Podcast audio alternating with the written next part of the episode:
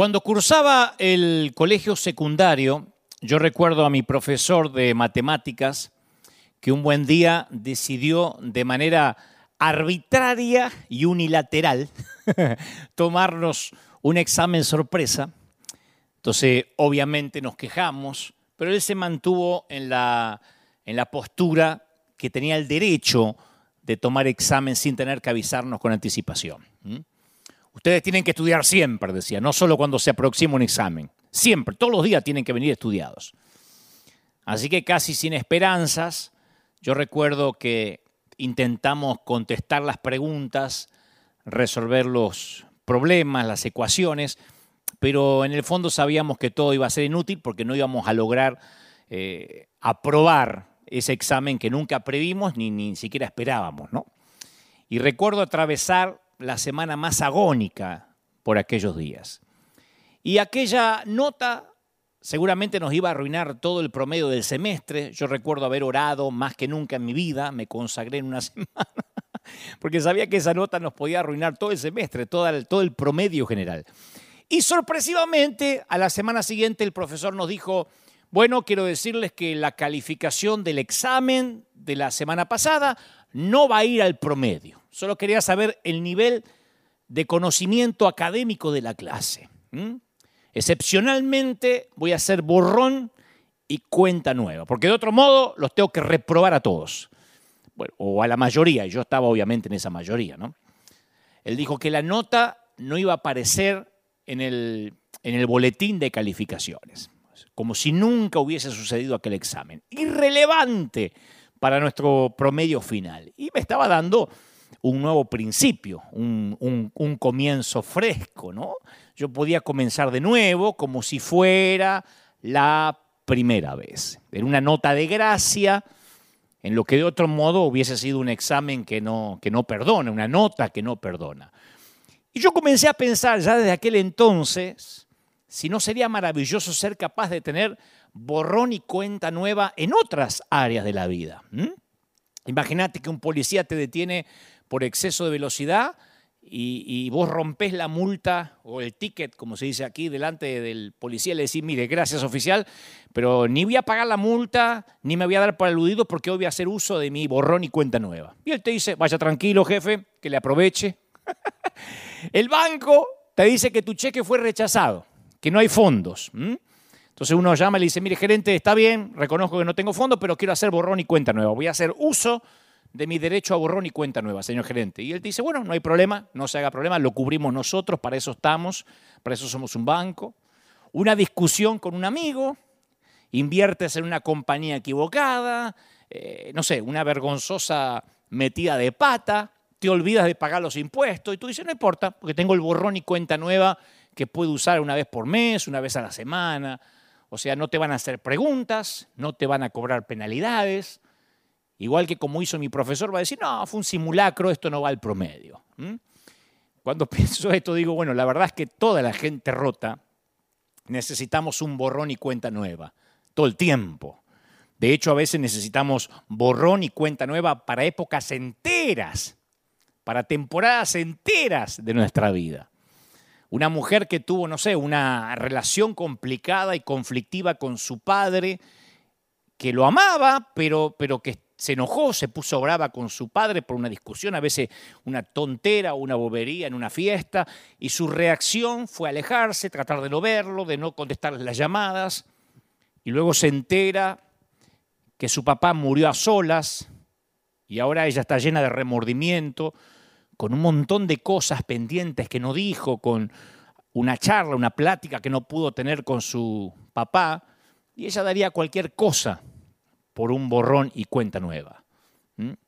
Quizás tomaste una decisión que hirió a alguien cercano, alguien que verdaderamente te importa o te importaba, y ahora no sabes si el nivel de confianza se podrá restaurar. Darías cualquier cosa por un borrón y cuenta nueva.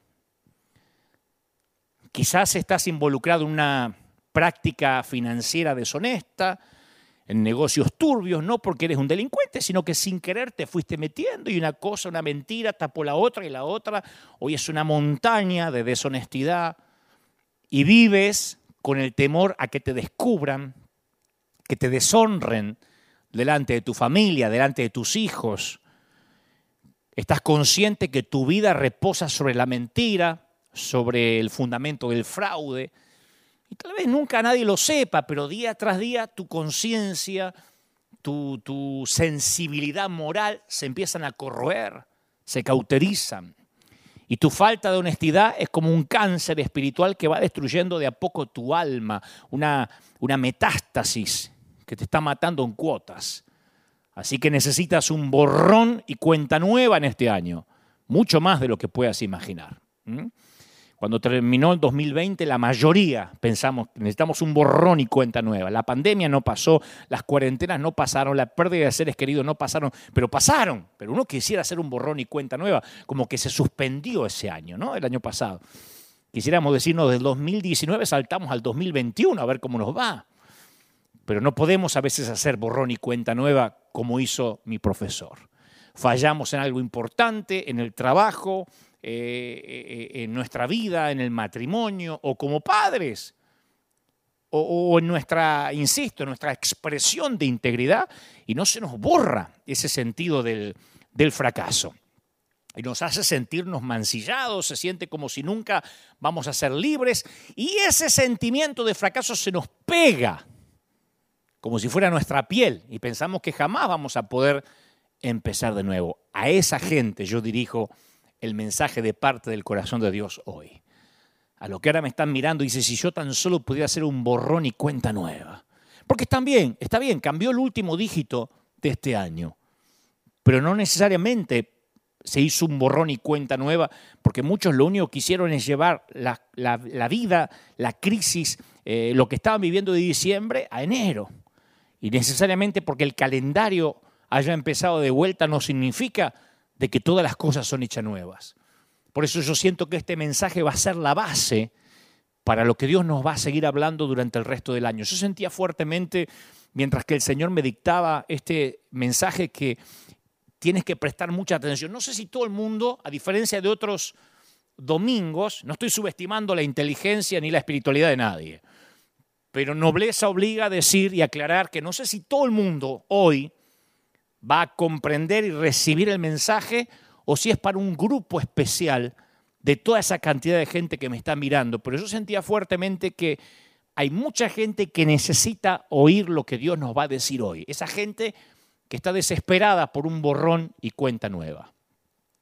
El apóstol Pedro no fracasó una sola vez, sino tres veces él se paró al lado de la fogata y negó a su Señor. Y Jesús le pregunta tres veces junto a otra nueva fogata si aún lo ama. Una declaración de amor por cada fracaso. Una nueva oportunidad por cada error. Tres errores, tres eh, fracasos, tres nuevas oportunidades. Y Jesús nos dice a todos los que hemos estado parados junto a la fogata y hoy sentimos que le hemos fallado a Dios en el año que se acaba de ir, no importa lo que hayamos hecho, nos vuelve a decir, yo quiero que vuelvas al juego. Borrón y cuenta nueva, como si fuera la primera vez. Cuida los dones que te he dado, cuida el llamado que te di. Me empeciné contigo, dice el Señor, y no dejo de hacer lo que dije que iba a hacer con tu vida. Alimenta mis ovejas porque ellas te necesitan. Eso es lo que el Señor me ha dicho año tras año. Alimenta mis ovejas porque mis ovejas necesitan el mensaje que yo tengo para ellas. Y no puedo darme el lujo de, de renunciar o de pensar que no hay borrones y cuenta nueva. Ahora, convengamos que si queremos recibir una nueva oportunidad, primero tenemos que reconocer la verdad acerca de nuestra condición. Yo siempre digo eso. Para un borrón y cuenta nueva, el profesor tuvo que darse cuenta, en mi caso, en nuestro caso, que todo el mundo había reprobado. Que si ese examen iba a la calificación final o al promedio, estábamos, al promedio estábamos todos fregados.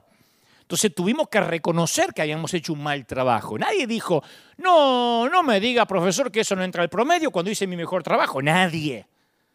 Porque ese examen sorpresa nos tomó a todos, literalmente, valga la redundancia, por sorpresa. Y esto es igual, tenemos que encarar la realidad. Si queremos un borrón y cuenta nueva, tenemos que quitarnos la máscara como Dios nos vino hablando a través de todos los domingos semana tras semana el año que se fue.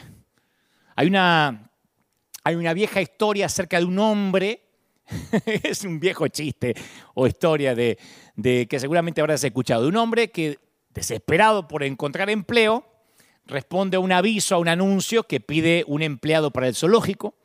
Entonces el, guarda explica que su gorila se murió, que no tienen presupuesto para traer otro, así que le van a pagar a este hombre para vestirse de gorila. Dice, mira, tenemos un buen traje, manténgase lejos de los barrotes para que la gente no, no, no vea los detalles, pero van a creer que es un gorila. Y al principio el tipo se niega, pero como tenía tanta necesidad de dinero, dice, bueno, peor es no trabajar. Y el tipo se pone el disfraz, se mete en la jaula del gorila y cada día se va entusiasmando un poquito más. Al principio tímido, después ve que la gente no se da cuenta que es un tipo disfrazado, entonces se va emocionando y cada vez grita más y se golpea más. Un día se cuelga de las lianas y cada vez su, su acting fue creciendo porque iba tomando confianza. Y un día el tipo se meció tan fuerte de una, de una rama que cae en la jaula de al lado, en la jaula del león. Y se le acerca al león y cuando siente el calor de la respiración del león sobre su cara, se olvida del disfraz, de la actuación y comienza a gritar desesperado pidiendo ayuda. ¡Ayúdame! Y en ese momento el león le dice, cállate idiota que nos vamos a quedar los dos sin trabajo. y cada vez que me acuerdo de este chiste, me viene a la memoria o, o de esta historia que el uso del disfraz se puede convertir en un modo de vida y que hay más gente disfrazada de la que creemos. A veces creemos que somos el único gorila, pero hay alguien disfrazado de león, de cebra, de elefante y así sucesivamente. Hay más disfraces de lo que creemos. Y esos disfraces, aunque no tengan formas de gorila o forma de león, a veces esos disfraces pretender que sea feliz cuando se lleva un dolor secreto. Pretender ser espiritualmente saludable cuando hay una gran distancia entre nuestra vida y la voz de Dios pretender tener un matrimonio perfecto cuando la verdad es que a lo mejor tu relación tiene un vacío donde debiera estar el corazón. La Biblia está llena de ilustraciones del anhelo que Dios tiene de darnos una segunda oportunidad. Salmos 103, 13 eh, dice, tan compasivo es el Señor con los que le temen como lo es un padre con sus hijos. Pero el tema medular es que muchos de nosotros hemos entendido el Evangelio como algo en lo que nos metemos, mientras que lo que nos mantiene adentro del Evangelio luego es nuestro propio esfuerzo. Como que Jesús pagó el adelanto inicial en la cruz, pero después nosotros nos tenemos que hacer cargo de las cuotas mensuales.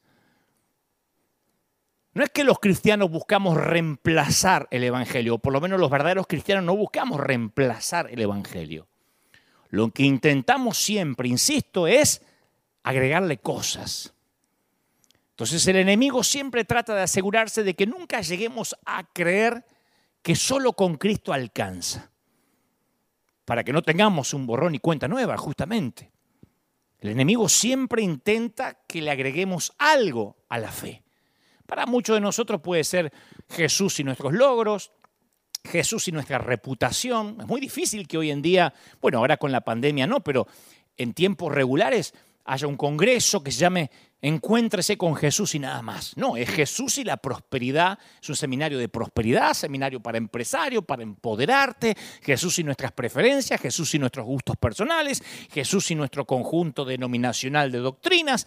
Siempre Jesús más algo. Como dijo una vez eh, Martín Lutero, aquello a lo que tu corazón se aferra y en quien confía, eso es tu Dios.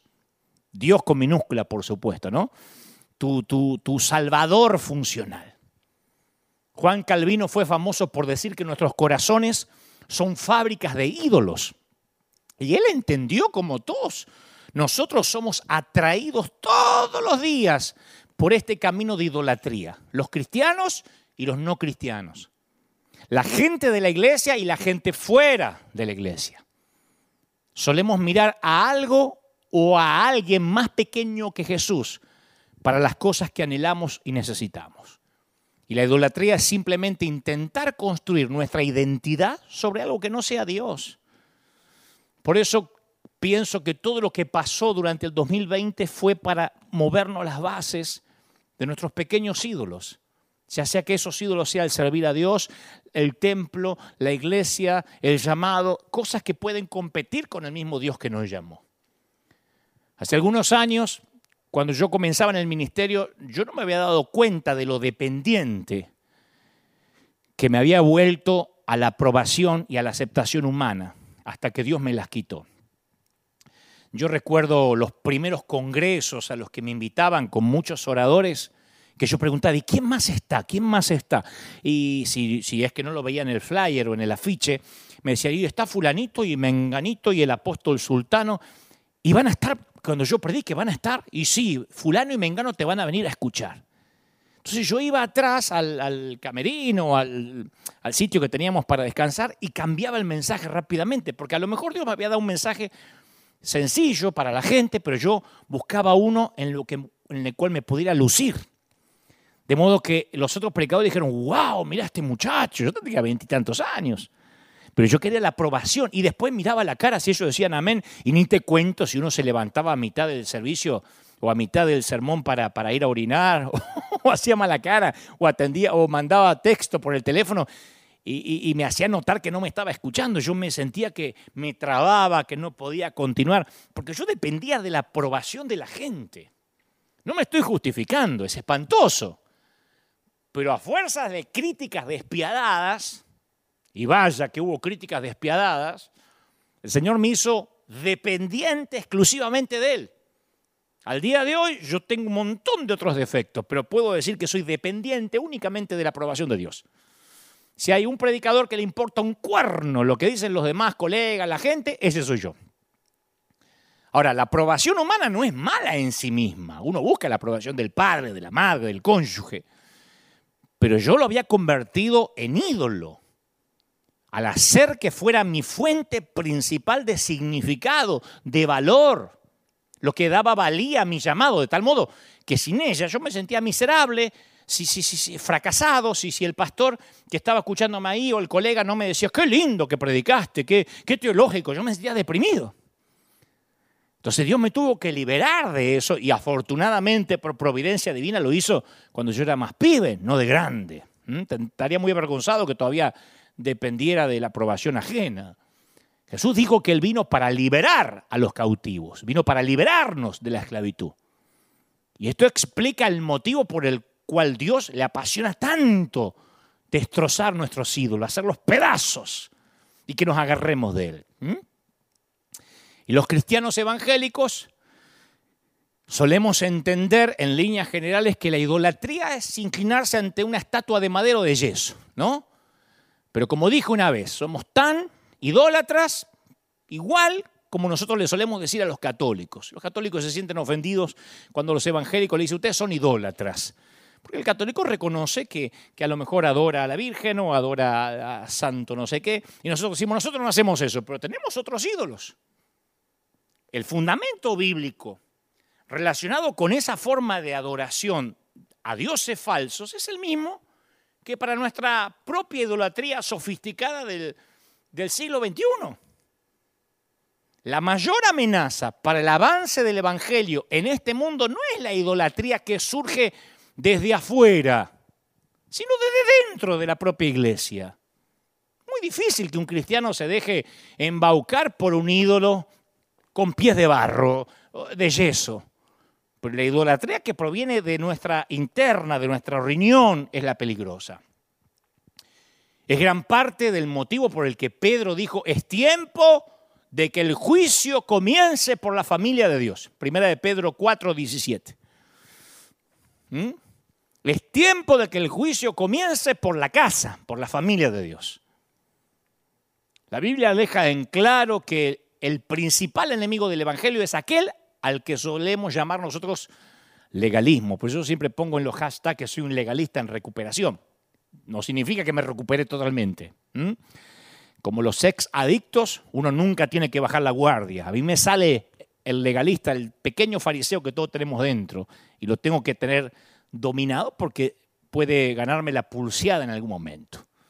Pero a mí me gusta llamarlo más desempeñismo Otra manera de llamarlo es moralismo. O sea que, en sentido estricto, los tres términos, legalismo, desempeñismo, que ahora te voy a explicar, y moralismo, se refieren precisamente a lo mismo, se justaponen y tienen sentido por sí mismos.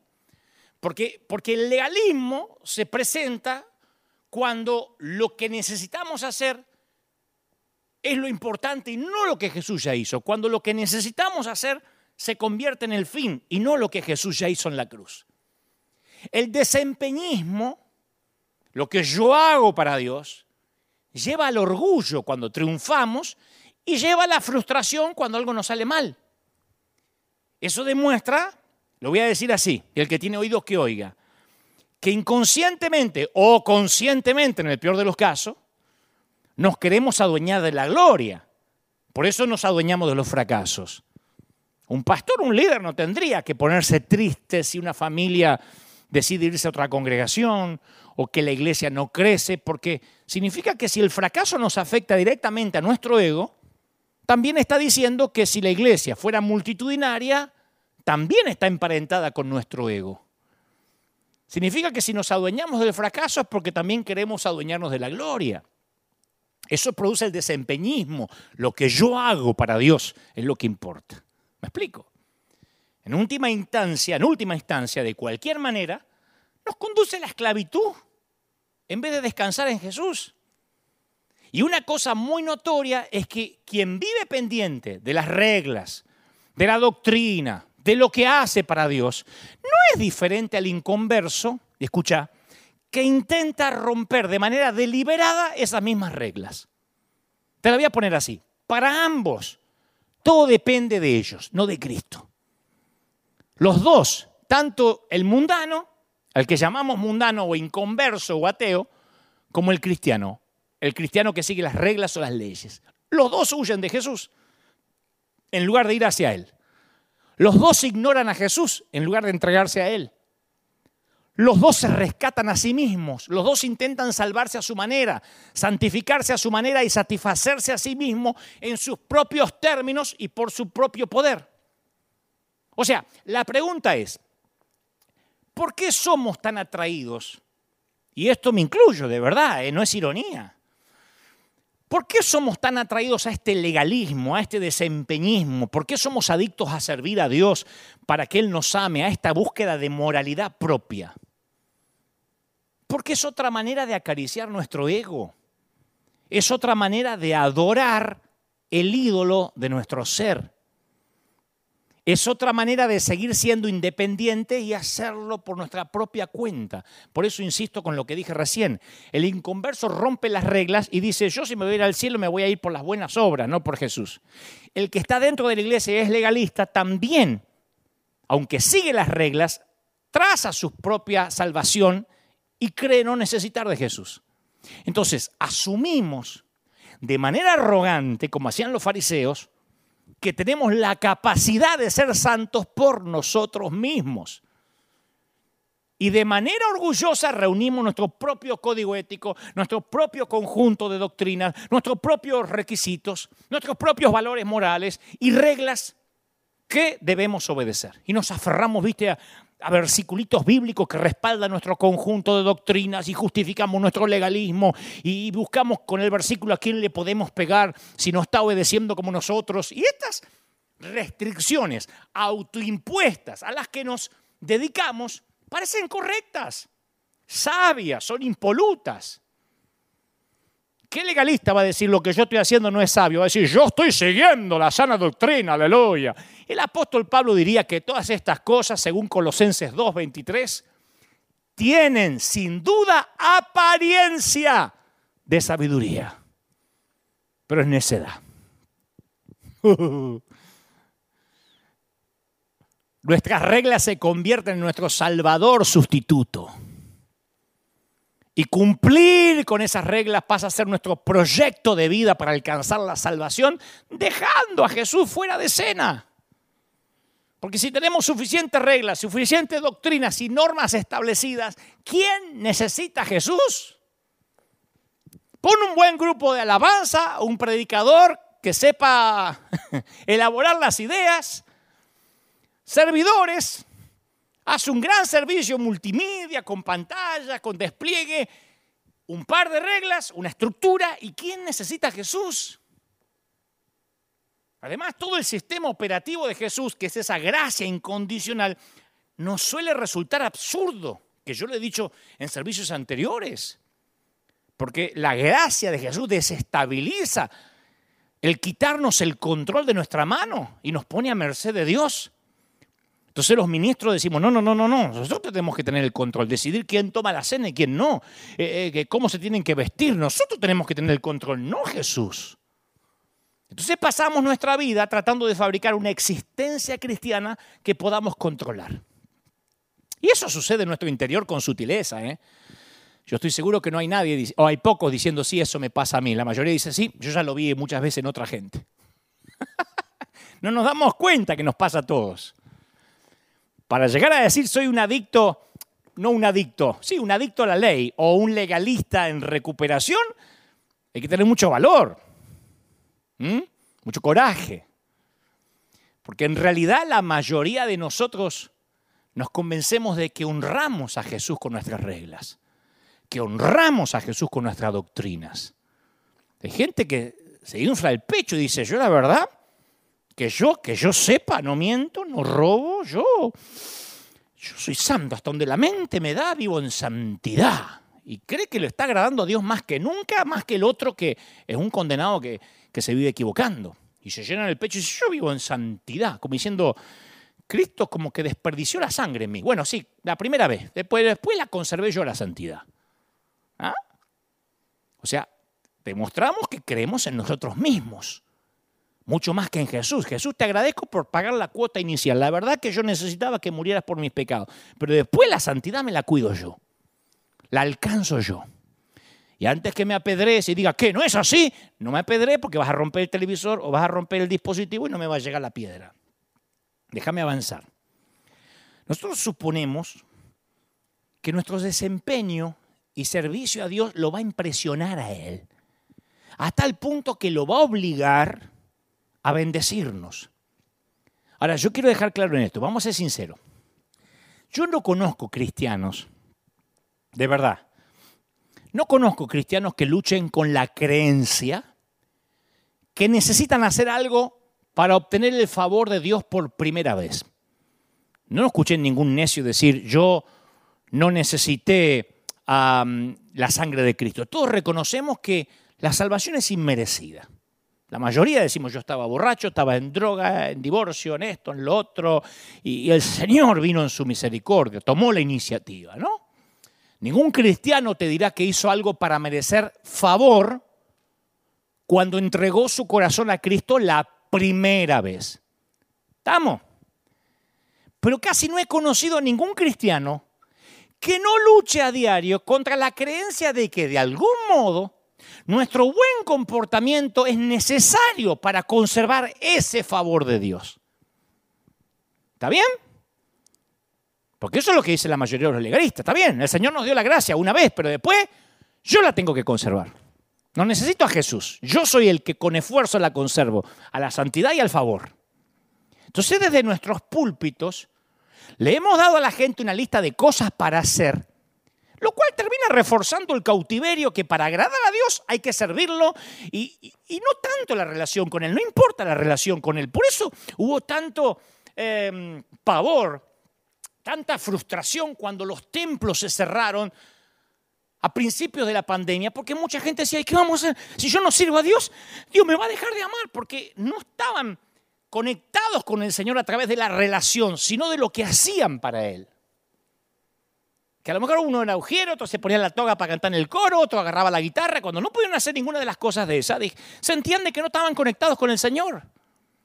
Porque todo se trata de la ley, lo que podemos hacer y no del Evangelio, que es lo que Jesús ha hecho. El Evangelio es una buena noticia para los perdedores, no para los ganadores, no para los que conservan la doctrina. Ya voy a llegar, como dije el domingo pasado, a los que piensan, entonces podemos tener una vida licenciosa, déjenme avanzar.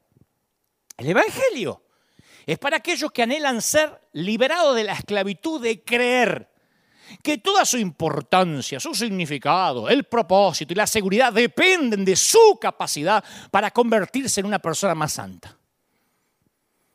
Yo estoy consciente que hay un temor, insisto, a la libertad escandalosa que promete la gracia del Evangelio. Siempre está ese temor. ¿No creerán el año pasado cuántos pastores, ministros me escribieron, Dante, estás hablando tanto de la gracia, habla también del arrepentimiento y del pecado porque la iglesia se va a perder por tu culpa. Claro, el temor es que si hablamos mucho acerca de la gracia, nos vamos a descontrolar. Vamos a, va, a haber gente que va a abusar de la gracia. Entonces, ¿qué hacemos los predicadores? Escucha. Para compensar las cosas, tiramos un poquito de ley desde el púlpito, ¿viste? Para asegurarnos de que los cristianos anden por la senda angosta. Pero es parte de un malentendido común en la iglesia de nuestros días que dice que hay dos peligros que los cristianos tienen que evitar. Yo lo escuché. Hasta, hasta lo escuché en congresos pastorales. No tiene, no tiene asidero teológico, pero lo he escuchado. Dicen, de un lado del camino hay una zanja que se llama el legalismo. Nosotros vamos por el medio, así, ¿no? Haciendo la, la, ¿cómo? la cuerda floja. De un lado está el legalismo. Y de otro lado el libertinaje, o esa palabra que le gustaba a nuestros pastores decir, el desorden. ¿Viste cuando cantamos, bailamos? Mmm, el Espíritu Santo es orden. Claro, el orden que le gusta a él. Pero bueno, decían que de una zanja había, este, ¿cómo es? libertinaje o desorden y otro había legalismo. Y no había que caer en ninguno de los dos. Porque se produce que si una persona se enfoca demasiado en la ley y en las reglas, se produce que se cae la zanja del legalismo. El desorden, alegan, se produce cuando una persona se concentra demasiado en la gracia, la supergracia. Le pusieron la supergracia porque la transforma como en un super, una superheroína que termina haciendo mal. ¿no? Entonces, por consiguiente, para poder mantener el, equilibrio espiritual, dicen que hay que establecer desde los púlpitos un equilibrio entre ley y la gracia. O sea que si un domingo predicas que Dios le da una oportunidad a todos, al otro, dale con un palo y decirle que se cuiden, ¿eh? que los estás vigilando. Entonces, porque si, si comenzás a recibir demasiada ley, la tenés que equilibrar con la gracia. Si comenzás a recibir demasiada gracia, te tienen que equilibrar a golpes con la ley. Entonces, esta dicotomía expone nuestro fracaso en entender lo que la gracia es. Como que Dios dijo, mira, yo te dejo lo de ingredientes y vos fíjate que le pones, no te pase mucho de pimienta ni de sal, fíjate, hacelo a gusto el Evangelio. No, esto delata nuestra ceguera a lo que es la profundidad y la belleza de la gracia, que no hace falta que un humano la venga a mezclar. Creo que es más teológicamente preciso decir que hay un enemigo del Evangelio, el legalismo, y el legalismo viene en dos formas. Algunas personas evitan el Evangelio e intentan salvarse cumpliendo las reglas, haciendo lo que les dice su pastor, manteniendo la sana doctrina. Hay gente que dice, yo no necesito ya a Jesús, le agradezco lo que hizo por mí cuando me salvó, pero ahora yo voy a seguir las reglas. Ese es el legalismo, ¿no? Esa es una de las zanjas. La otra son los que evitan el Evangelio, la gracia, e intentan salvarse rompiendo todas las reglas, haciendo lo que quieren, porque eso también es legalismo. Dice, ah, yo no, la Biblia dice que no se puede, tomar vino, sé, yo me voy a emborrachar, Dios me ama igual. Sé, yo voy a insultar, yo voy a ser una, un, un, maleducado, yo voy a ser este, un fornicario, porque Dios me ama igual. En otras palabras, hay dos leyes con las que podemos elegir vivir separados de Cristo. La ley que dice, puedo hallar libertad y plenitud de vida si cumplo con las reglas. Y la ley que dice, puedo hallar libertad y plenitud de vida si rompo las reglas. Y hago una iglesia cool, todo bien, loco, Jesús te perdona todo, drogate, está todo bien. Esos son los extremos más peligrosos. Porque de cualquier modo, intentamos salvarnos nosotros, lo que significa que ambas son legalistas, porque las dos están destinadas a salvarnos nosotros mismos. Entonces lo que nosotros llamamos licencia para pecar es solo otra forma de legalismo. Las personas fuera de la iglesia son normalmente culpables del legalismo que rompe las reglas. ¿sí? Mientras que muchas personas dentro de la iglesia son culpables del legalismo que cumple con las reglas. ¿Se entiende? ¿Me explico? ¿Se entiende que estoy insultando tu inteligencia? Mejor digo, ¿me explico? O soy demasiado torpe para explicarlo. La mentira más grande acerca de la gracia que Satanás desea que la iglesia compre es la idea de que es peligrosa y que los pastores la tienen que controlar, hmm, para que los jóvenes no se desbanden. Como que Dios te dice, administrame la gracia vos, vos apóstol, administrame la gracia porque vos, yo la verdad que yo la di así en abundancia y esto se van a ir de mambo. Mejor administrarla vos, sí, quédate tranquilo, yo la administro. Y al creer esa mentira, no solo demostramos que no entendemos la gracia, sino que también perturbamos el avance del Evangelio en nuestra vida al perpetuar nuestra esclavitud. La verdad, ¿sabe cuál es? Es que la desobediencia ocurre no cuando pensamos en mucha gracia. Uy, hay mucha gracia, voy a desobedecer. Sino cuando pensamos demasiado poco en la gracia. Ahí es cuando desobedecemos. Mira, como predicador o torpe este mensajero de Dios, una de mis responsabilidades es disipular a las personas para que obtengan una comprensión más profunda de la obediencia. Y mi deber es enseñarle a la gente las cosas que Dios odia y las cosas que Dios ama. Pero muchas veces confieso, ya que estamos en tren de confesiones, que yo llegué a la conclusión errónea que la única manera de mantener a las personas más santas en la iglesia es dándole doctrina, estableciéndole ley si no se te hace un desbande. Sin embargo, la realidad es que la única manera en que las personas comiencen a obedecer es cuando saborean la aceptación incondicional que Dios tiene hacia los pecadores. Escúchame, solo la gracia derrite los corazones y nos cambia desde dentro hacia afuera. Hay, te voy a decir esto, el que tenga oídos que oiga. Hay crecimiento en la obediencia solo cuando nuestro corazón entiende que el amor de Dios por nosotros no depende de nuestro crecimiento en la obediencia. Hay crecimiento en la obediencia solo cuando entendemos que Dios nos ama no por nuestro crecimiento en la obediencia. Parece un juego de palabras, pero tiene un sentido profundísimo.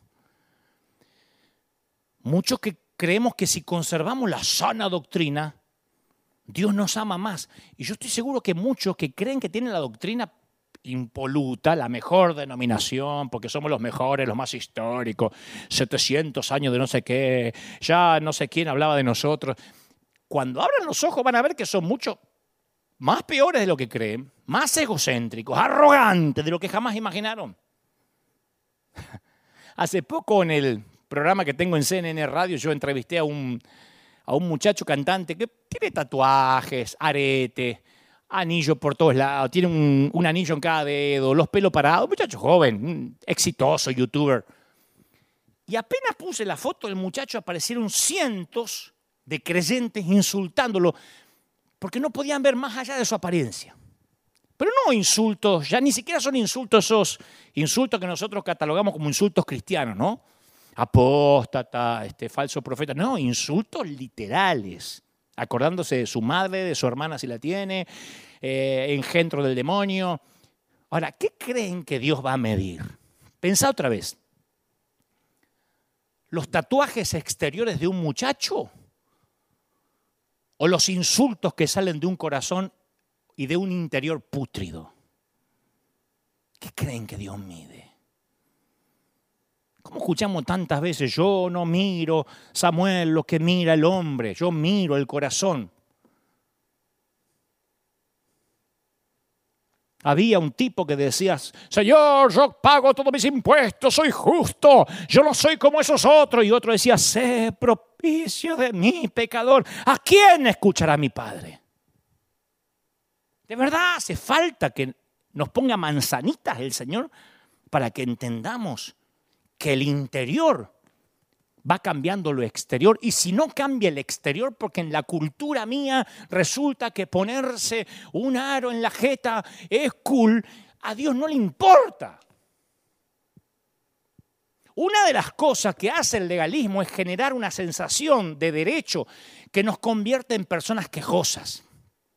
Lo vemos en la parábola de Jesús cuando contó acerca del hijo pródigo. Que el hermano mayor tiene una actitud desagradable cuando se entera que su padre otorga generosamente al hijo pródigo todo lo que había perdido y más todavía y le reprocha. Ahí está la historia en Lucas 15, eh, 29. Papá, le dice el hijo mayor, fíjate los años que yo te serví. Fíjate si esta no es el espíritu que a veces tenemos nosotros en la iglesia. Yo te he servido, he obedecido tus órdenes, aleluya. Ni un cabrito me diste para celebrar una fiesta con mis amigotes. Y ahora llega este hijo tuyo que despilfarró la fortuna con prostitutas. Y vos andás eh, en su honor a, matar el ternero argentino más gordo. Lo de argentino se lo agregué porque si era bueno el ternero era argentino. ¿Sabes lo que está diciendo el hermano mayor? Me debes algo. Es exactamente lo que le decimos a Dios. Me debes algo. Porque yo guardé la doctrina. ¿Cómo que mi papá se murió? ¿Cómo que mi cónyuge se murió? ¿Cómo que mi hijo se enferma? Tú me debes algo. Eso es lo que hace el legalismo, nuestra relación con nuestro Padre Celestial, lleno de amor y generoso, dador de gracia. Creemos que si hacemos muchas cosas para Él, Él está obligado a hacer cosas por nosotros. De ahí la frase, ¿cómo puede ser si yo antes de la pandemia vivía sirviendo a Dios y no entiendo por qué ahora nos enfermamos de COVID? Como diciendo, Dios me debe el servicio, me tiene que pagar eh, este, la indemnización. Soy loco. 20 años le serví y me vengo a enfermar.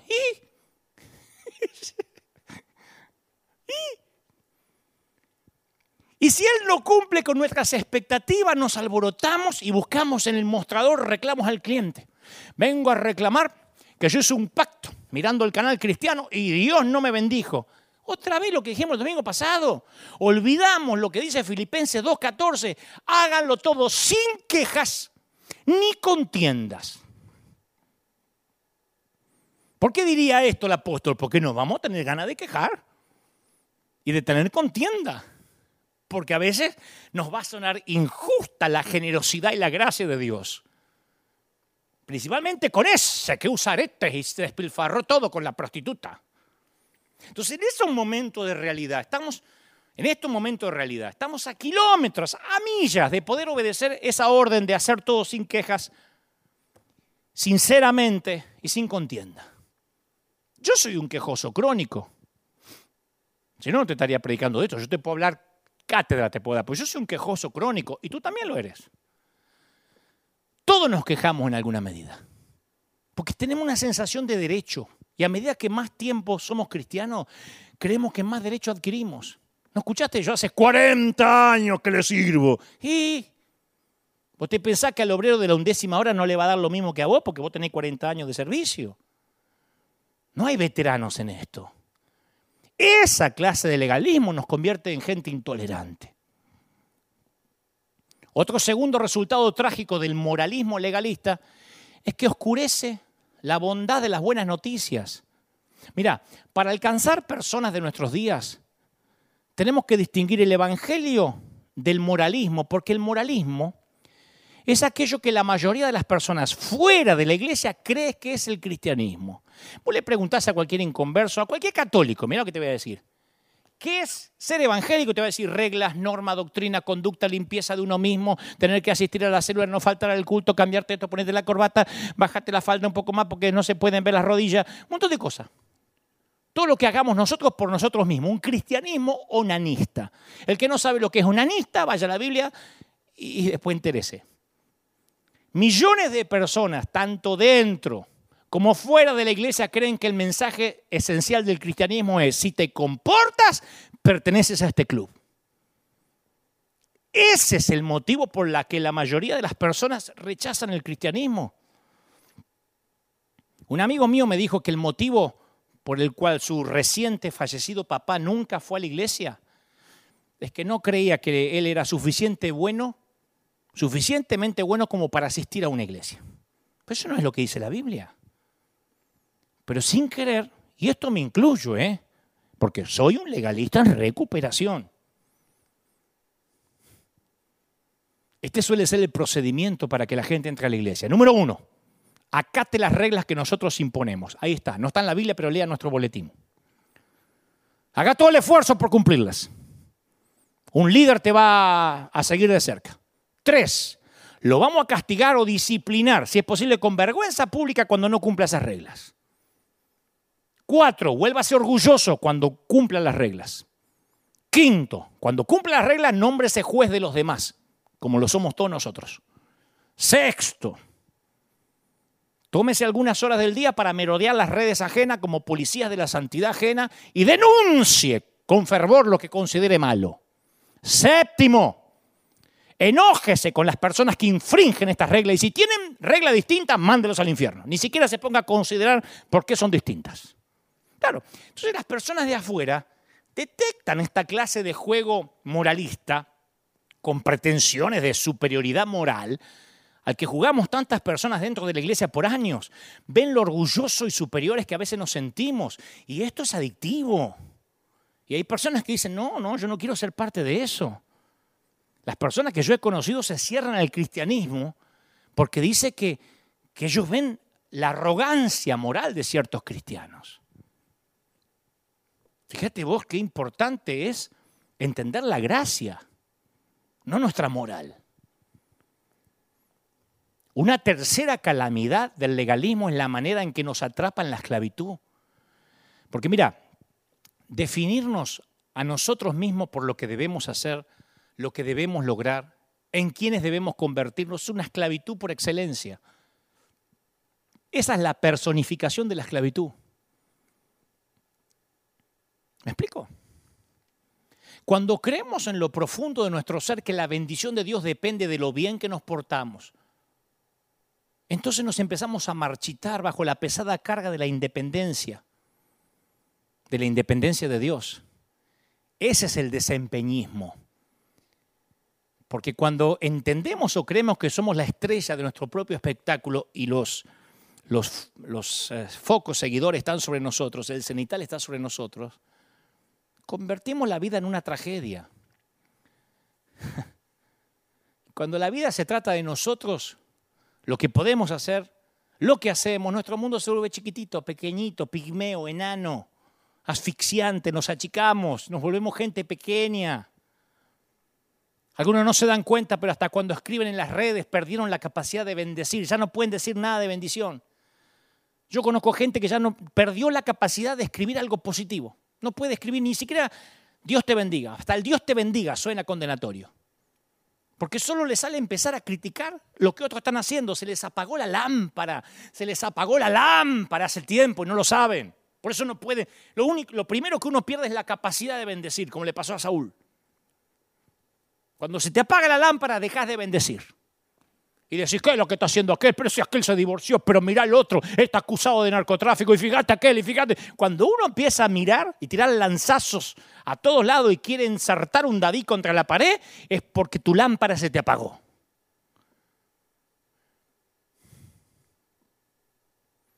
Cuando uno quiere llevar sobre sus propios hombros la santidad, conduce a la frustración, no a la liberación.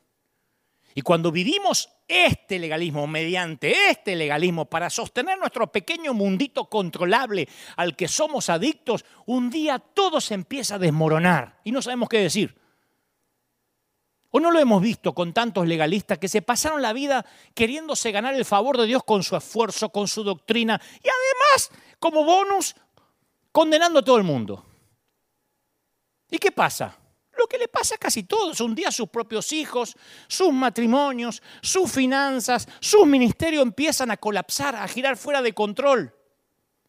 Mostrame un líder legalista y te voy a mostrar a un líder cuyos hijos no se congregan y su familia está dividida. Y eso es devastador. Porque nos esforzamos tanto por ocultar nuestra debilidad al construir nuestra autoestima según nuestro éxito, según nuestro servicio a Dios, que de repente esos defectos ya no se pueden ocultar. La gente empieza a notar que el hijo del fulano no aparece. La gente empieza a notar que, que sus eh, finanzas colapsan, la gente empieza a notar que, que, vive de enfermedad en enfermedad. Y yo no estoy diciendo que esto necesariamente sea el resultado de un fracaso, pero a veces en el afán de ocultarlo empieza a revelarse lo que hay debajo de la punta del iceberg. Y la amarga verdad nos golpea. Esos atractivos ídolos a los que nos estamos volviendo confiadamente en realidad son, como dice Isaías 41, 24, son menos que nada. Esos ídolos del legalismo o de nuestro buen comportamiento.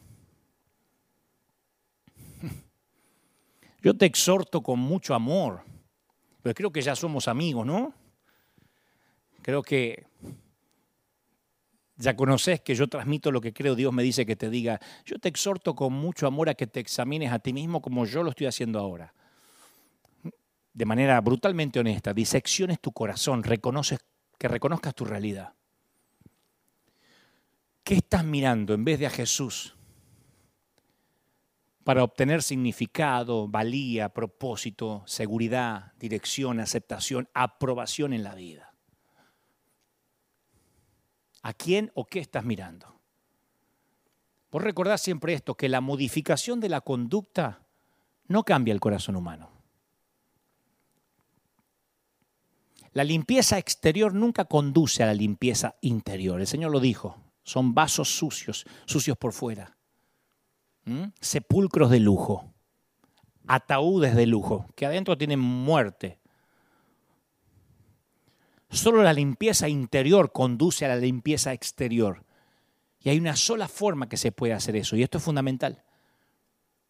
Esto es debido, debido, al completo logro de Cristo a nuestro favor. Ya no tenemos la más mínima necesidad de ningún otro ídolo.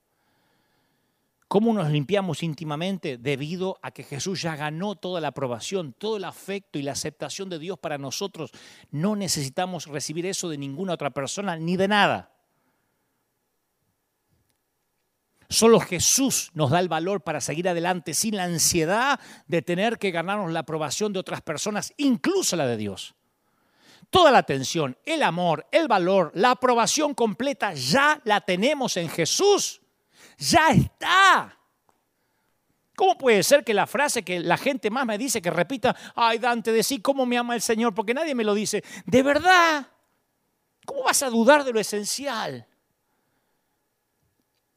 En el original griego del Nuevo Testamento, Efesios 1, busquen Efesios 1 cuando puedan en sus casas, Efesios 1 del versículo 3 al 14, es solo una oración larga. Está dividido en versículos, viste, en la Biblia, pero vos vas al original y es solo una oración larga. Pero aún dividido en versículos te das cuenta que Pablo está como abrumado, viste, por la grandeza, por la inmensidad, por la dulzura, por el tamaño de la gracia de Dios. Entonces es como que el tipo está así inspirado y no se toma ningún respiro. Entonces escribe, uno si lo lee, van a ver que escribe en un estado de éxtasis. Si lo lees de corrido lo vas a notar, que como que el tipo no podía parar de escribir. Y en el centro de la euforia está la idea de la unión con Cristo. Él dice, hemos sido bendecidos y escribe con toda bendición espiritual en Cristo. Y dice después, hemos sido predestinados, redimidos, reconciliados, destinados, adquiridos por Dios por siempre en Cristo. Todo lo que necesitamos, todo lo que anhelamos, dice Pablo, ya lo tenemos si estamos en Cristo. Ya está, no hay que buscarlo más. No se busca ni con el bautismo, ni con la célula, ni con el congreso, ni el preencuentro, ni el recontraencuentro. Ya está. Nuestro Salvador ya ha asegurado todo lo que anhelamos y necesitamos. Pablo dice, estamos completos en Él. Completos en Él. Y no dice Pablo, sean como Jesús. Por favor, sean como Jesús. Dice, ustedes son como Jesús. Entonces es fácil para nosotros confiar en el Evangelio para obtener perdón. Pero después miramos por otro lado para obtener santificación. O sea, el perdón me lo da la cruz, la santificación me la busco yo. Mañana voy a la iglesia y pregunto qué reglas hay. Pablo dice, no, todo está en Cristo. No quiten la mirada de la cruz, sonso. Bueno, no te estoy diciendo sonso a vos, sino que Pablo nos dice sonso a todos.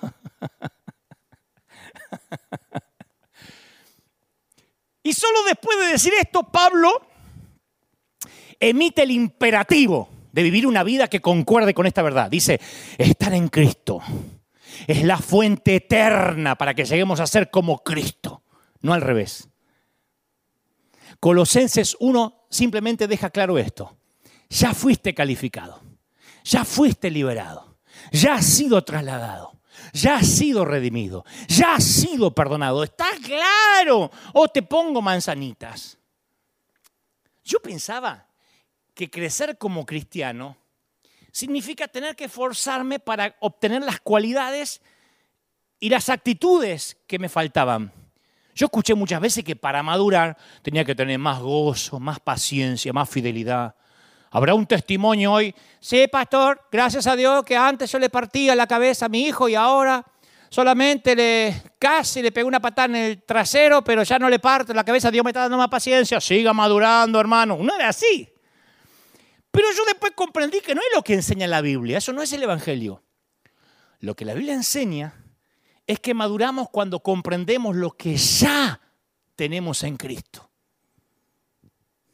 ¿Entendés? No es que Dios te salva, el Señor te salva un poquito en la cruz y te deja medio así chueco y vos vas en la vida cristiana hasta que mejora. No, necesitamos un abogado, un mediador y un amigo. Pero ¿sabés qué más necesitamos? Un sustituto. Alguien que haya hecho por nosotros lo que nunca vamos a poder hacer ni viviendo 900 años, ni 3.000 años como Matusalén. Por consiguiente, la parte difícil del crecimiento cristiano es pensar menos en nosotros mismos y nuestro desempeño y más en Jesús y su desempeño por nosotros. Ahora es irónico que cuando más nos concentramos en nuestra necesidad de mejorar, siempre empeoramos. Nos volvemos más legalistas, más intolerantes. ¡Ey! ¿Por qué usa tatuaje? ¿Y ¿Dónde está el amor de Dios? Y que el puma perdone Nos volvemos así porque en el afán de mejorar empeoramos. Porque estamos queriendo mejorar sin Jesús. La preocupación por nuestro esfuerzo en lugar de por el esfuerzo de Dios por nosotros nos vuelve egocéntricos y narcisistas. Pensarlo de esta manera. ¿Sabe qué es la santificación? Es volver a la cruz, a la certeza de nuestro primer perdón. Es tocar el botón de actualizar todos los días. Te levantás a la mañana, vas a la cruz y actualizás. ¿Viste cuando el celular te pide que actualices la aplicación o se te empieza a poner lento? Entonces vos vas y actualizás, perdonado otra vez.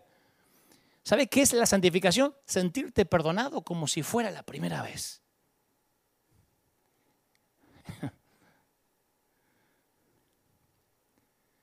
O como dijo Martín Lutero tan acertamente, progresar significa siempre volver a empezar. Eso es progresar. Es ser un predicador y levantarse a la mañana y decir, sé propicio de mi pecado.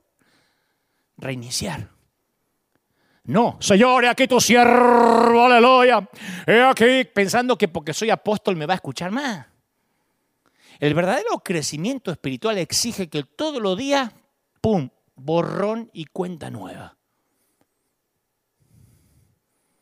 No hay manera que mantengas una buena calificación por ti mismo y mucho menos existe una manera que te permita mantener el promedio. Si, nunca, si eres mujer y nunca te cortaste el cabello y nunca te depilaste y pensaste que por eso te van a dejar entrar al cielo más rápido, lo único que te puedo decir es que te ahorraste en peluquería nada más y en depilación. Pero eso no te va a calificar para que yo diga, uh, a esta la voy a escuchar más que aquella rubia teñida. Una razón por la cual no crecemos en obediencia y en agradecimiento como deberíamos es por la amnesia. Los cristianos sufrimos desde la cruz hasta que bajamos a la tumba de Alzheimer progresivo. Nos olvidamos que fuimos lavados de nuestros pecados. En algún momento decimos, bueno, ya está, ya pagué las cuotas, ¿eh? Yo ya soy santo y nos olvidamos que fuimos lavados por misericordia. En otras palabras, el fracaso continuo en ser más santos que es el proceso lento ese de cambio para parecernos a Cristo, porque uno está diciendo, y la Biblia nos dice que hay que crecer conforme a la estatura, a la plenitud de Cristo. Sí, ese proceso es el resultado, o ese, que se detenga ese proceso, es el resultado de olvidar el amor que Dios tiene por nosotros.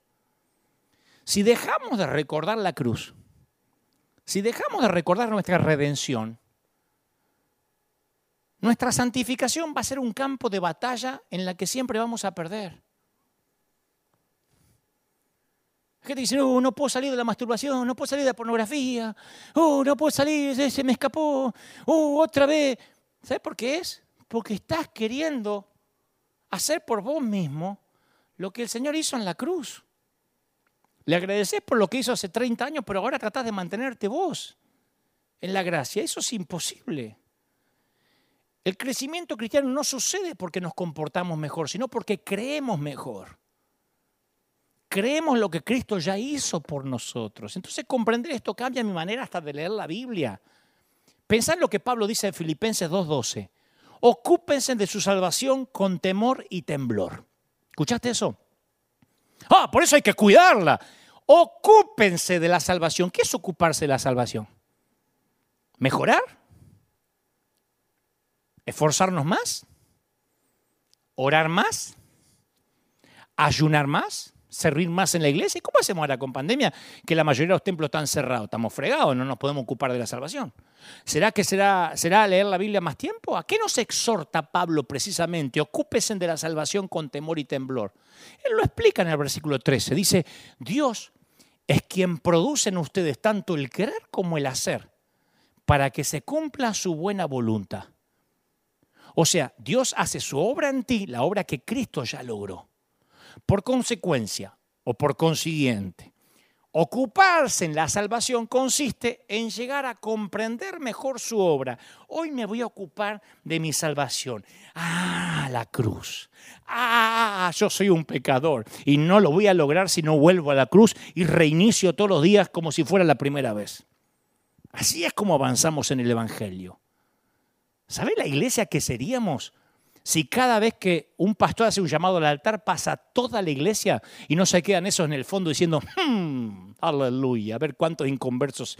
A ese hay que cortarle el pelo, las mechas apenas se convierta. ¿eh? A ese le voy a arrancar el aro a la próxima vez porque en vez de, ¿te imaginas si todo el mundo dijera, yo necesito la cruz? En una comprensión más grande, profunda y gloriosa de lo que Dios ya hizo por nosotros en Cristo. Entonces aprendemos del Evangelio que ser esclavo de Cristo es la esencia de la libertad. Mientras que confiar en uno mismo, independiente de Cristo, es la esencia de la esclavitud. Cuando se trata de acercarnos a Dios y agradarle, el legalismo insiste que la obediencia precede al amor. Obedece y Dios te amará. Entonces todo depende de mí. Cuando desobedezco, por eso no nos sentimos amados. Pues ya tanta gente dice, ay, ¿usted cree que Dios me ama? Porque yo desobedecí. La brisa fresca de la libertad del Evangelio dice que el amor precede a la obediencia. ¿Qué hiciste para que el Señor muriera por vos en la cruz? ¿Qué obedeciste? ¿Cuántos mandamientos cumpliste para que fuera Dios enviara a su Hijo único? Ninguno. ¿Y por qué eso va a cambiar después?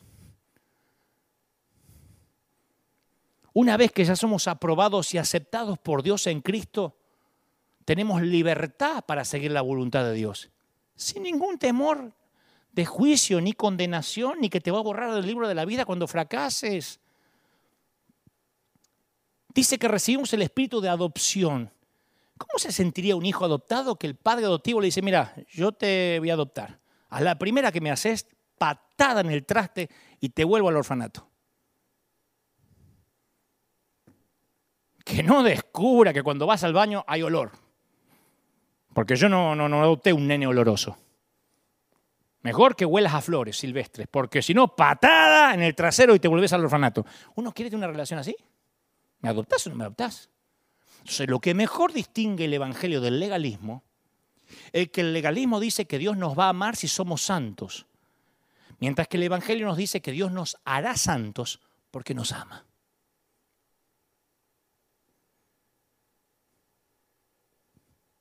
Es una gran diferencia y abrazarlo con el corazón y la mente te va a cambiar la vida. Él me hace santo, ¿sabe por qué?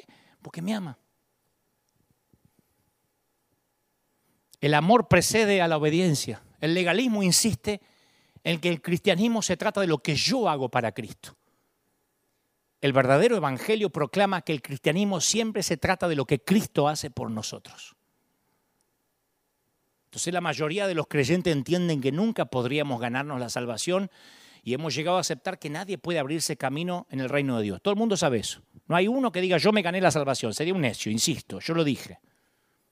Pero cuando se trata de nuestra santificación, de nuestro crecimiento, nos volvemos legalistas. En la cuestión de, de, madurar a la semejanza de Cristo y seguir agradando a Dios y buscando su favor, suponemos que se trata que lo que tenemos que hacer es lograrlo por nosotros mismos, siguiendo doctrinas, reglas, valores. Suponemos que nuestro desempeño determinará si nuestra relación con Dios es buena o mala. Séme honesto, vamos, séme honesto. Decime si alguna vez no pensaste que tu buena conducta genera el amor de Dios.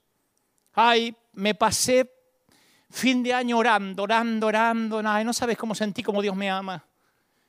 Y cuando no oras, sentí que Dios ya no te ama y ya generaste el enojo. Entonces entendemos la vida cristiana al revés. ¿Y sabes por qué la entendemos al revés? Y nos gusta entenderla al revés. Porque se trata de nosotros, nuestro pequeño Dios. Porque el legalismo alimenta nuestro orgullo natural. Yo ayuné. ¿O no has escuchado por ahí?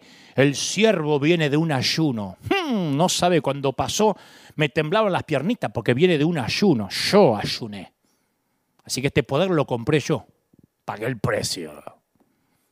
Y mientras nos atenemos a la doctrina y las reglas que hemos establecido, nuestro concepto como persona crece y es gratificante y especialmente bueno porque estamos a cargo de nuestra situación, ¿viste? Y evitamos tener que relacionarnos con Jesús de verdad. Debido a que las reglas que nosotros mismos nos imponemos nos hacen sentir seguros, se convierte en un Dios falso, un Salvador sustituto y damos forma al cristianismo en algo que se centra exclusivamente en la parte exterior y la conducta. Y el legalismo se separa de lo que Pablo le gusta llamar el Evangelio de la gracia de Dios, hecho 2024. La gracia. Voy a terminar con esto. Si te sientes incómodo con lo que digo, no lo aceptes. Déjame, deja pasar el mensaje de hoy pero vas a tener que aceptar lo que dicen los autores del Nuevo Testamento. Porque el mensaje de gracia que proclaman ellos es clarísimo. ¿Y sabes qué? Es un mensaje que ofende a todos. Ofende nuestras tendencias naturales a ser egocéntricos, preferenciales, elitistas, orgullosos, avaros. ¿Sabe cuál es la intención verdadera de la gracia? Forcejear con nosotros y aplastar nuestros ídolos. Y por naturaleza nos resistimos a eso. Yo soy un legalista, en recuperación, pero legalista, y vos sos un legalista. Y necesitamos que el Evangelio aplaste el legalismo de nuestra vida. Es un problema más antiguo que la humanidad. Y tenemos miedo que si nos pasamos de la raya en esta gracia abundante vamos a caer en pecado. Por supuesto que es un asunto que Pablo enfrentó en Romanos 6.1. Dijo, ¿qué, qué, qué concluiremos? A ver, vamos a a persistir en el pecado para que la gracia abunde? Es una pregunta que él sabía que iba a surgir cuando proclamara el Evangelio de gracia a los romanos. ¿Debemos pecar más para experimentar más gracia? Y responde inmediatamente, casi enojado Pablo, de ninguna manera. Nosotros que hemos muerto al pecado, ¿cómo vamos a seguir viviendo en él? Ni siquiera dice, ay, no, a ver si la gracia me hace pecar. No, a ver si porque tengo gracias algo a matar cristiano de vuelta. No, de ninguna manera. El único motivo por el que alguien puede plantearse la pregunta, ah, entonces puede pecar, es porque no conoce a Cristo.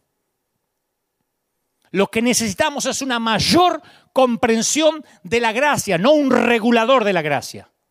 El antídoto contra el pecado no es más doctrina, sino una comprensión profunda de la gracia de Dios. Dios odia el legalismo. Ese mensaje resuena en toda la Biblia. Es un tema importante para Pablo, sobre todo en la carta a los Gálatas. El legalismo insiste en que mi relación con Dios se pasa en mi capacidad para hacer las cosas bien.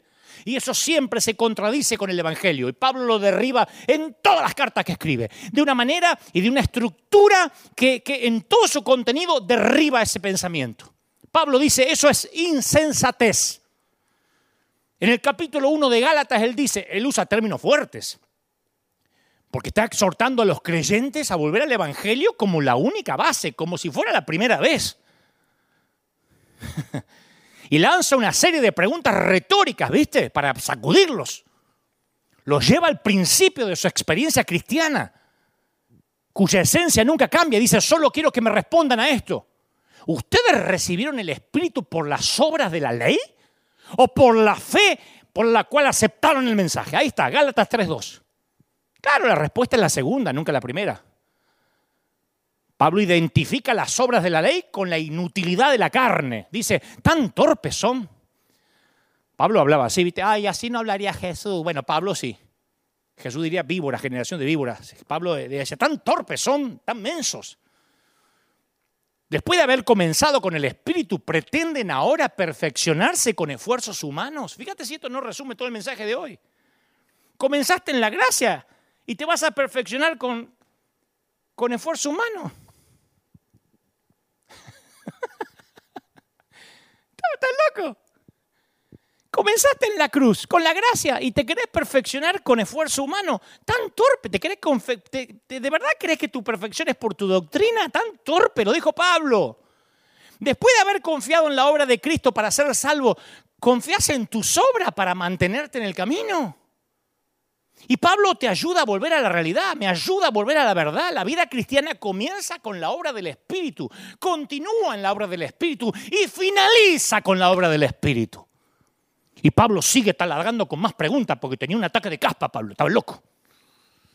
Dice Pablo, al darle Dios su espíritu y hacer milagros entre ustedes, ¿lo hace por las obras que demanda la ley o por la fe con la que han aceptado el mensaje?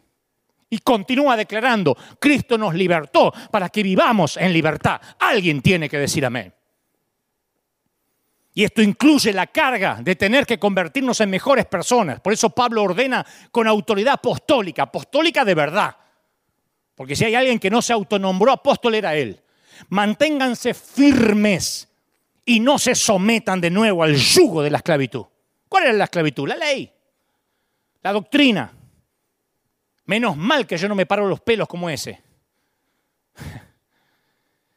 Y en lo que probablemente sean las líneas más implacables de la carta, pronuncia esta frase, han roto con Cristo, cayeron de la gracia. ¡Oh! Han roto con Cristo. Mirá, mirá, mirá que Twitter mandó. Han caído de la gracia. ¿No te parece interesante que Pablo describa la caída de la gracia no en términos de inmoralidad o de vida santa, sino en creer que no la necesitan a la gracia, por eso dicen que han caído, se han, separado de Jesús. Somos justificados solo por gracia, santificados por gracia y glorificados por gracia. No hay otra manera. No hay otra manera. Y yo sentí que Dios quería dejarnos las bases al comenzar el año. Y si el domingo que viene todavía quedó gente del otro lado, creo que vamos a entender un poco más cuánto Dios nos ama y que quiere que dependamos de Él, que digamos mi yugo es fácil, mi carga es ligera. Siempre imagino que si hubo un hombre que necesitó gracia muchas veces como si fuera la primera vez, ¿sabe quién fue? Pedro. ¿Te acuerdas que hizo su famosa confesión de que era el Cristo y el Señor dijo, no te lo reveló ni carne ni sangre y lo llamó bendito? Le dijo, Dios mismo te lo reveló. Y se agrandó, le salió el argentino que tenía dentro a Pedro. Luego Jesús dice, bueno, tengo que ir a la cruz. Y ahí Pedro lo reprende. Y Jesús le dice ahora que estaba hablando palabras de Satanás. Te reprendo, Satanás, le dice. ¡Paf! Lo bajó de un cachetazo.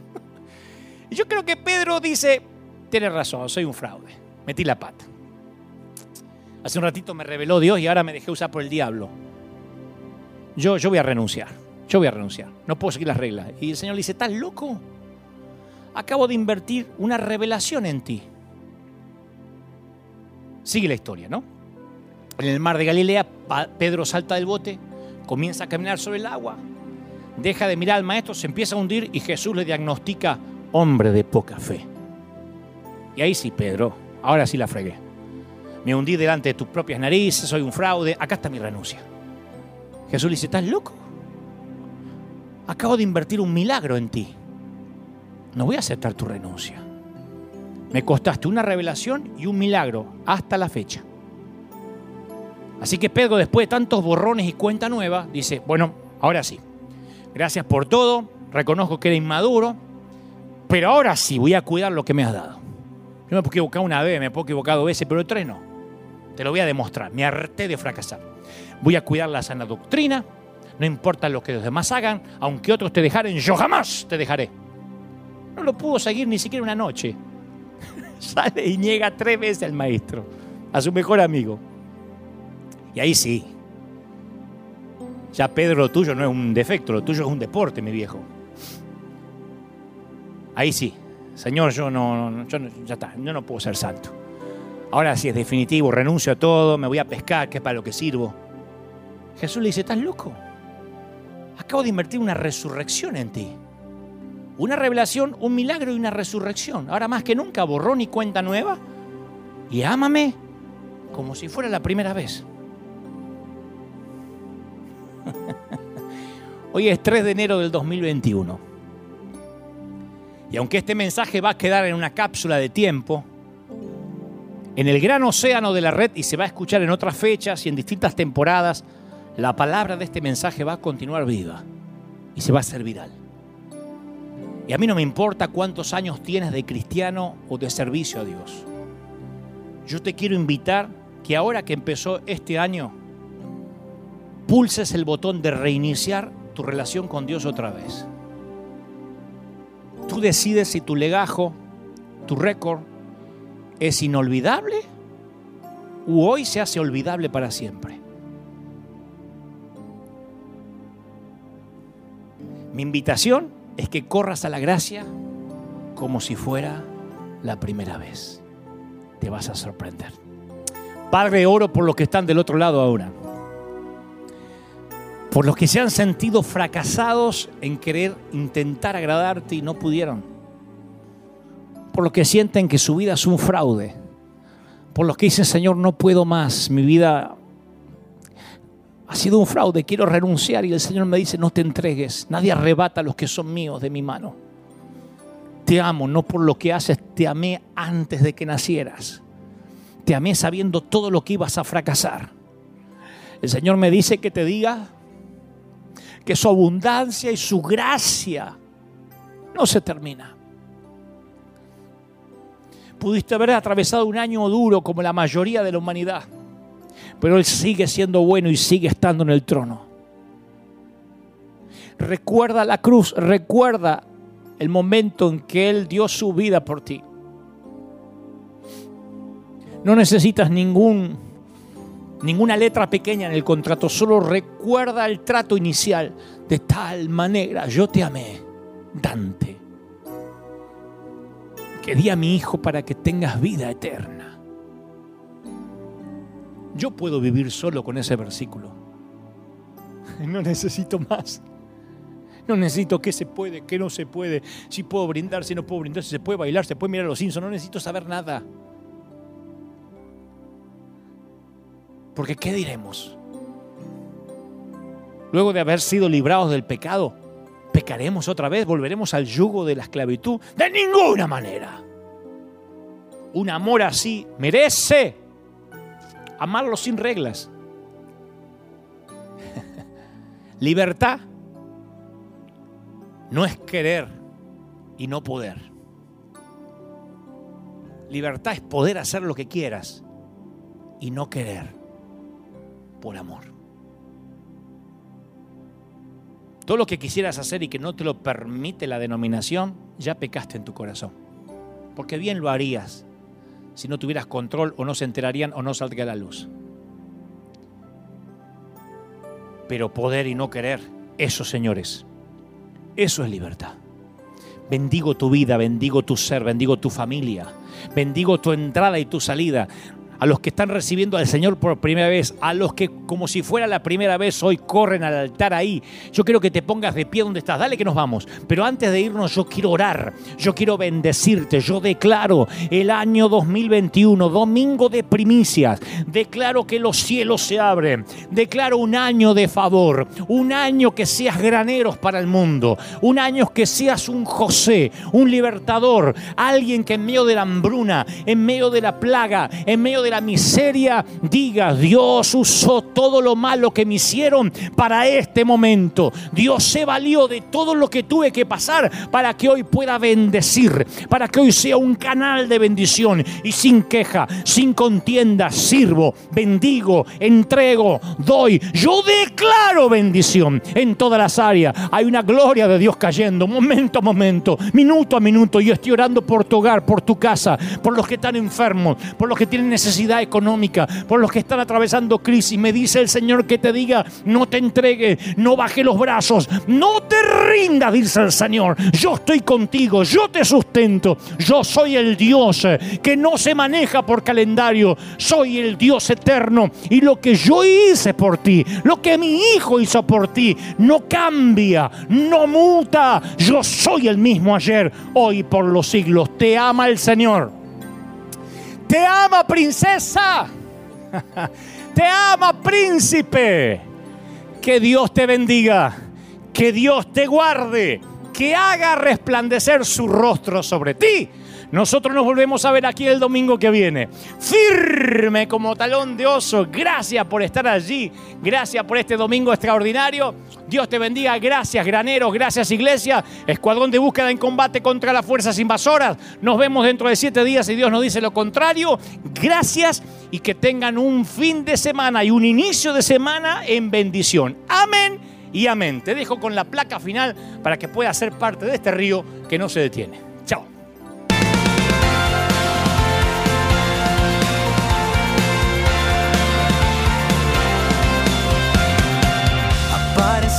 Una noche de soledad, abandonado y perdido te reconocí. Tu voz diciéndome no temas, yo estoy aquí. El Padre me envió por ti y me curaste las heridas, me sanaste mi Jesús. Todas mis cargas las dejaste allí en la cruz. Algo tan grande no lo puedo comprender. Tu dulce voz diciéndome una y otra vez. oh, oh, oh eres bienvenido, eres amado una y otra vez. oh, oh, oh bienvenido a